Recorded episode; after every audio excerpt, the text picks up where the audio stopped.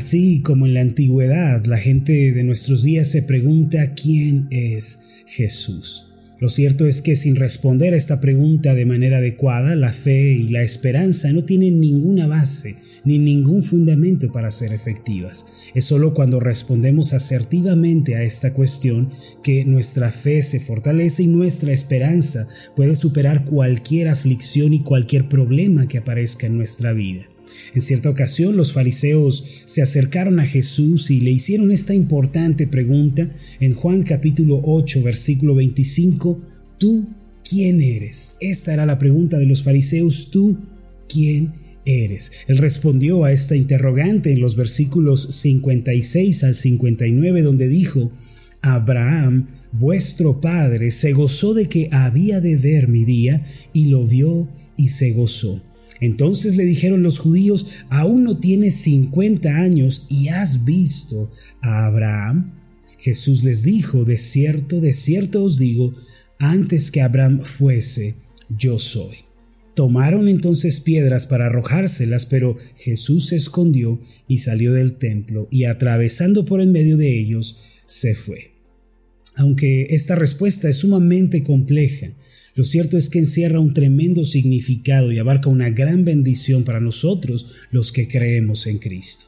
En primer lugar, esta respuesta ocasionó que los fariseos se enojaran al punto de tomar piedras para lapidar al Señor Jesús. Pero ¿por qué fue tan violenta la respuesta de los judíos? Esto se debió a que la frase antes que Abraham fuese yo soy, dicha por Jesús, tiene una tremenda implicación.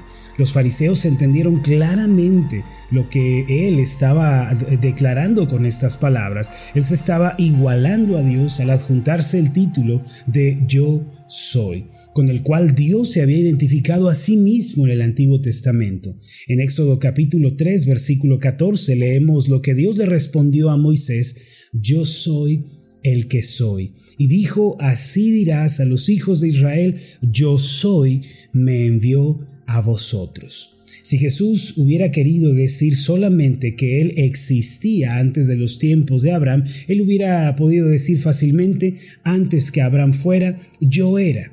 Las palabras griegas traducidas como era o fuera en el caso de Abraham y el soy en el caso de Jesús son completamente diferentes. Estas palabras, inspiradas por el Espíritu Santo, dejan en claro que el patriarca Abraham llegó a existir en determinado momento de la historia. Sin embargo, el yo soy de Jesús manifiesta que Él ha existido por la eternidad, al igual que lo declara Juan capítulo 1, versículo 1, que dice, en el principio era el verbo, y el verbo era con Dios, y el verbo era Dios. No cabe duda que los fariseos y los maestros judíos entendieron a la perfección lo que el Señor Jesús estaba tratando de decir. Él estaba declarando explícitamente ser el Dios eterno, inmutable, trascendente, que es desde la eternidad.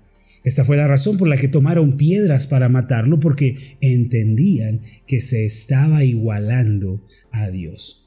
Esta fue una realidad reiterada por Jesucristo no solo en esta ocasión, sino en muchas otras. En Juan capítulo 5, en el versículo 18, leemos lo siguiente.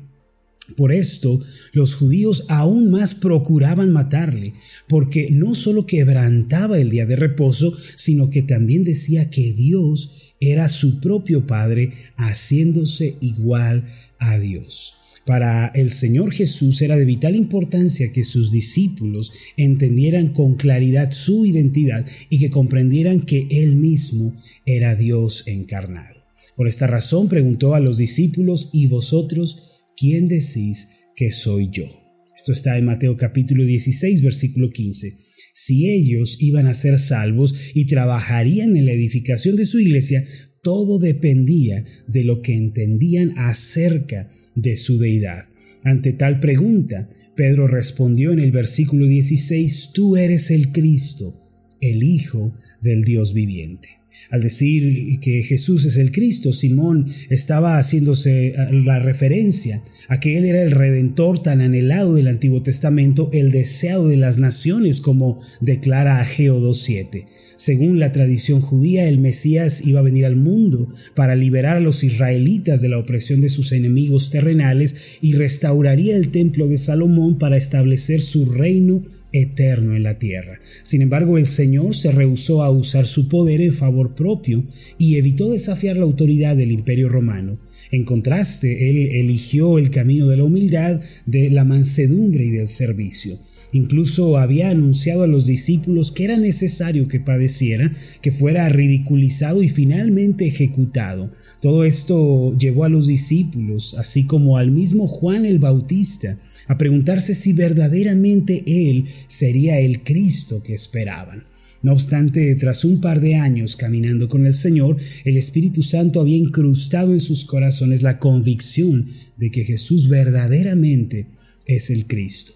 Cada palabra dicha por el Señor, cada milagro, cada experiencia junto a Él confirmaron lo que el Espíritu Santo había sembrado en sus corazones.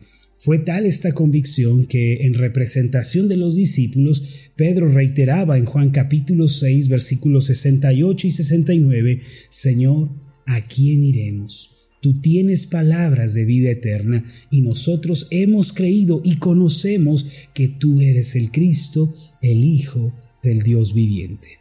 Además de confesar que Jesús es el Cristo, Pedro añadió que Jesús es el Hijo del Dios viviente. Esta expresión es particularmente importante con relación a la deidad de Jesús.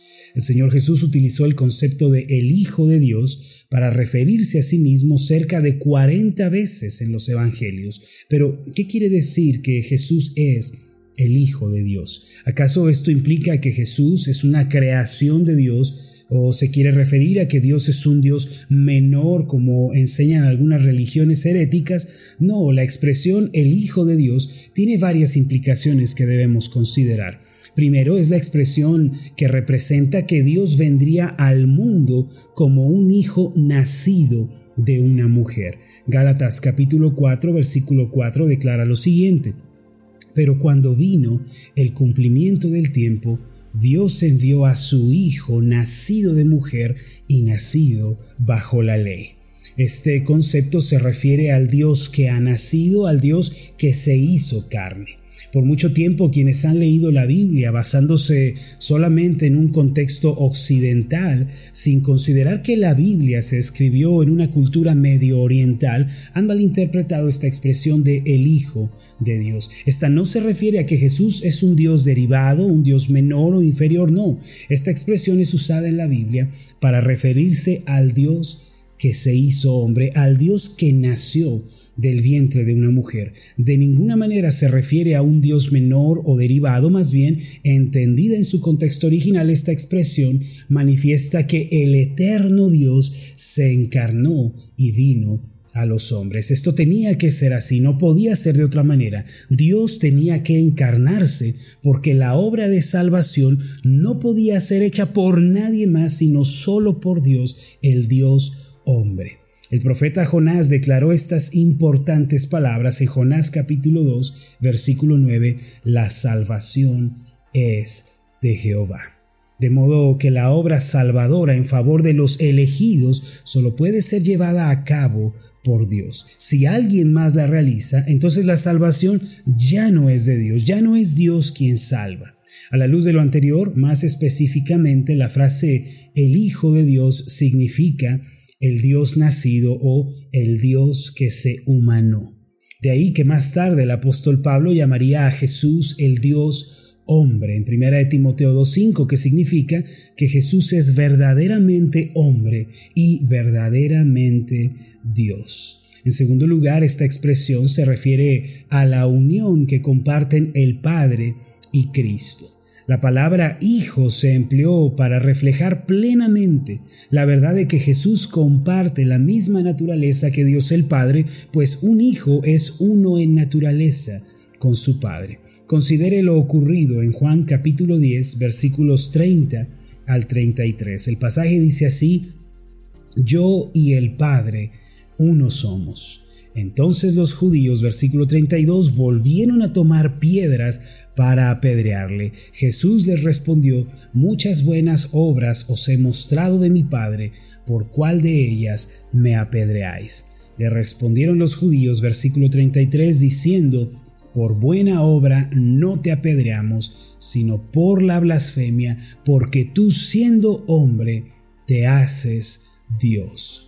Por ende, la frase el Hijo de Dios revela la unidad en esencia que Jesús comparte con Dios el Padre siendo uno con Él, no alguien aparte de Él. En síntesis, Jesús el Mesías, el Dios nacido en carne, el Dios hombre, es este Jesús que aparece en los Evangelios, verdaderamente Dios, verdaderamente hombre.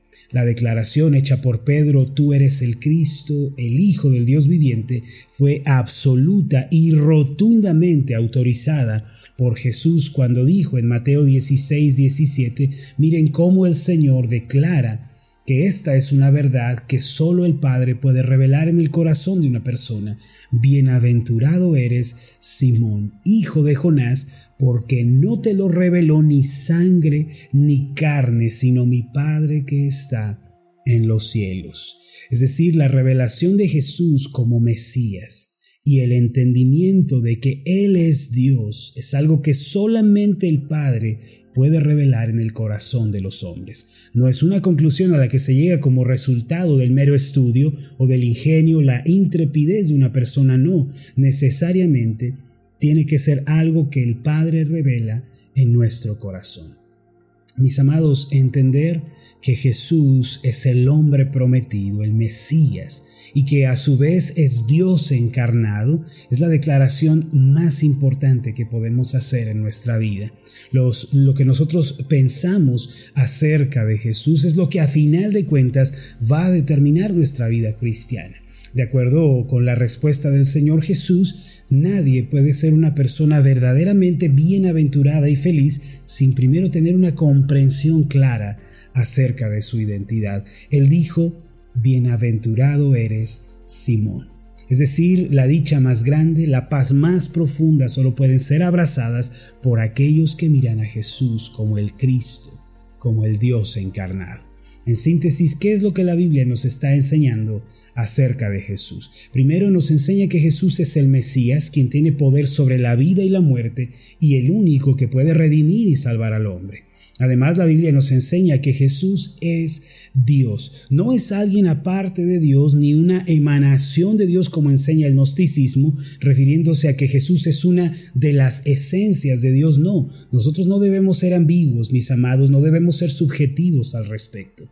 Jesús proclamó ser Dios y afirmó compartir la misma naturaleza divina, pues este es el significado de la expresión el Hijo de Dios. Aquella declaración de Pedro dicha mientras el Señor Jesús caminaba con los discípulos en la región de Cesarea de Filipo debe ser también nuestra confesión. Nosotros también debemos declarar Jesús, tú eres el Cristo, tú eres el Hijo del Dios viviente. Recuerde, Jesús no es solamente un profeta, no es un mero maestro o un distinguido iluminado. Jesús es Dios y en Él reside todo poder, gloria, santidad. Si usted responde afirmativamente a esta verdad y descansa en Él, hallará absoluta paz y completa esperanza para su vida. Él es el Todopoderoso, el Salvador, el Redentor, el Alfa y la Omega, Rey de Reyes y Señor de señores. Ya que Él es Dios, podemos confiarle nuestras almas y tener plena seguridad de salvación en Él. Podemos decir, así como Pablo lo declaró en 2 de Timoteo 1:12, porque no me avergüenzo, porque yo sé a quién he creído y estoy seguro que es poderoso para guardar mi depósito para aquel día. ¿Cuál era este depósito mencionado por Pablo? Era su alma. Aquella misma pregunta hecha por el Señor es ahora para usted también. ¿Y vosotros quién decís que soy yo? Querido hermano, querido amigo que nos escucha, ¿quién dice usted que es Él? Permítanme hacer una oración por ustedes. Amoroso Dios y Padre Celestial, Te damos las gracias, Señor, por la luz que hay en tu palabra para nuestra vida. El día de hoy, Señor, hemos visto que Jesús no es meramente un profeta, un maestro, un iluminado, sino que Él es el Mesías, Él es el Cristo, el Hijo del Dios viviente. Allí en tu palabra se nos dice que este Jesús es el Dios que se encarnó y nosotros hemos creído esta verdad y la hemos recibido en nuestros corazones.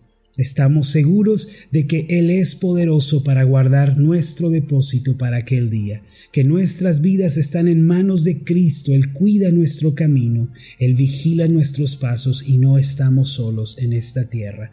Él nos acompaña, Él nos fortalece en el poder del Espíritu Santo.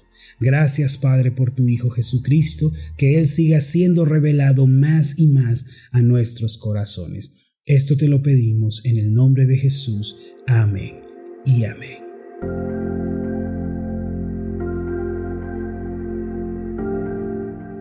Hola, ¿qué tal? Mi nombre es Marlon Corona, soy el pastor de la iglesia Ascender en la ciudad de Zapopan, Jalisco, en México. Le agradezco mucho por haberme seguido con esta meditación. Mi oración siempre es que usted sea prosperado en todas las cosas y goce de una buena salud, así como prospera en su alma. Lo invito a que ore por las meditaciones Ascender y le pregunte a Dios cómo puede usted ser de bendición para este ministerio. Las meditaciones Ascender son impulsadas y apoyadas por nuestros oyentes. Reciba un fuerte abrazo de mi parte. Que Dios le bendiga. Hasta la próxima.